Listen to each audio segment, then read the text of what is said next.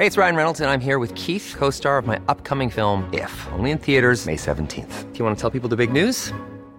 All right, I'll do it. Sign up now and you'll get unlimited for $15 a month in six months of Paramount Plus Essential Plan on us. Mintmobile.com slash switch. Upfront payment of $45 equivalent to $15 per month. Unlimited over 40 gigabytes per month. Face lower speeds. Videos at 480p. Active Mint customers by 531.24 get six months of Paramount Plus Essential Plan. Auto renews after six months. Offer ends May 31st, 2024. Separate Paramount Plus registration required. Terms and conditions apply if rated PG.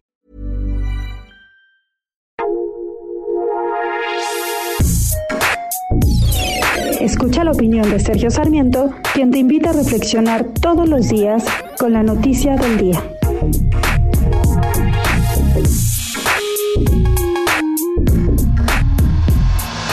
Pues parece que sí tenemos una mafia del poder, una mafia que utiliza utiliza actividades de carácter gangsteril para obtener lo que quiere principalmente el poder, porque sabe lo importante que puede ser el poder para enriquecerse y para hacer lo que se quiere en nuestro país. Efectivamente, esto lo estamos viendo en la actualidad, estamos viendo movilizaciones por parte de personajes como Félix Salgado Macedonio, un personaje realmente impresentable, que están buscando presionar a las autoridades electorales para que den fallos de conformidad con lo que ellos quieren, para que les den el poder, para que garanticen que sean electos pues al gobierno de Guerrero o a otros otros gobiernos dentro de las elecciones que se van a llevar a cabo el próximo 6 de junio.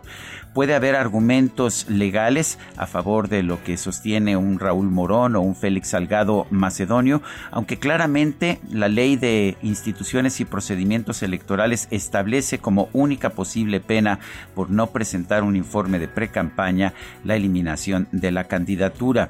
Pero en todo caso habría que convencer a los magistrados del Tribunal Electoral que ellos tienen razón y que no fueron nunca precandidatos, a pesar de que ellos mismos se consideraban como precandidatos. Pero en fin, deberían ser eh, situaciones, problemas que se dirimieran en los tribunales y con la ley en la mano. Cuando lo que vemos en cambio es un, un una movilización de un grupo de personas que lo que buscan es presionar, como hacen las organizaciones gangsteriles, a través de la fuerza, ya no estamos viendo un procedimiento democrático. Es lo mismo que vimos allá en los Estados Unidos cuando Donald Trump ordenó a sus huestes que asaltaran el Capitolio para protestar por su derrota en las elecciones del, del pasado mes de noviembre.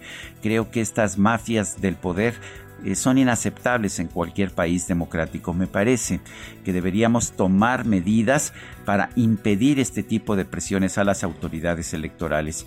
Los consejeros del INE y los magistrados del Tribunal Electoral pueden tener razón o no tener razón. Aquí en muchas ocasiones yo he cuestionado algunas de las decisiones que han tomado y ciertamente tenemos muy malas leyes electorales que fueron promovidas en parte por la izquierda cuando no estaba en el poder. Lo que no podemos aceptar, sin embargo, es que a través de maniobras gangsteriles, como la presión de la masa, se busque obligar a la autoridad electoral a, a dar a conocer decisiones que favorecen a quienes utilizan el poder de la fuerza. Yo soy Sergio Sarmiento y lo invito a reflexionar.